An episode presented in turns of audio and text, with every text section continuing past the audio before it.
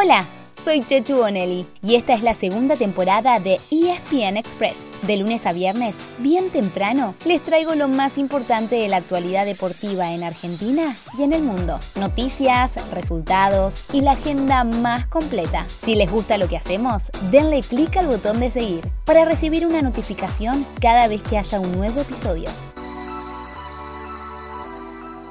Estamos empezando una semana típica, distinta a las últimas dos, en las que tuvimos Champions League, Europa League, Copa Libertadores y Sudamericana. Pero igual hay mucho fútbol para ver, con un calendario cada vez más apretado a medida que se acerca el cierre de la primera mitad del año. Así que empecemos por repasar qué pasó ayer, para después pasar a lo que hay para ver a partir de hoy.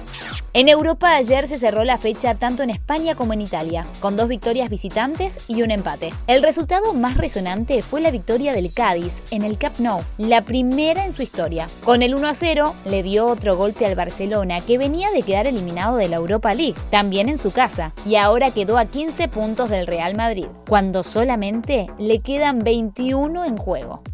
Tampoco le fue bien a uno de los perseguidores de la Serie A, el Napoli. En el último minuto, la Roma le anotó el gol del empate final, 1 a 1, y así quedó más lejos de la punta. A falta de 5 fechas, el Milan manda con 71 unidades, seguido por el Inter con 69, aunque con un partido menos, y Napoli quedó a 67. Por último, el Elas Verona, con una asistencia de Gio Simeone, derrotó 2 a 1 al Atalanta de Juan Musso y José Palomino.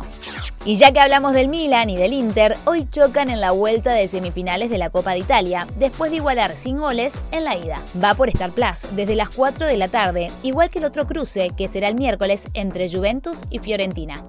También por Star Plus y también desde las 16 horas hay un partidazo por la Premier. Liverpool puede pasar a la punta si derrota al Manchester United. Claro que el Manchester City volverá a ser puntero si gana el miércoles, en una semana en la que también habrá fecha completa en España, Francia y Copa de Alemania.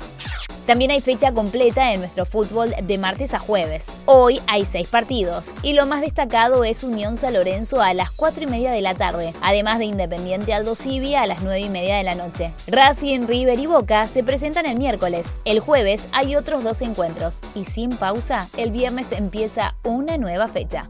En el tenis ya empezó el ATP 500 de Barcelona, en el que Federico Coria pasó de ronda, pero se despidió Sebastián Báez. Hoy, desde las 10 de la mañana, se presenta Diego El Peque Schwarzman y el miércoles lo hará Federico Del Bonis. Además, todas las noches hay acción de los playoffs de la NBA. Hoy, a las 9 y media de la noche, juegan los Minnesota Timberwolves de Leandro Bolmaro. El miércoles será el turno de los Milwaukee Bucks de Luca Vildosa y el jueves de los Denver Nuggets de Facu Campaso.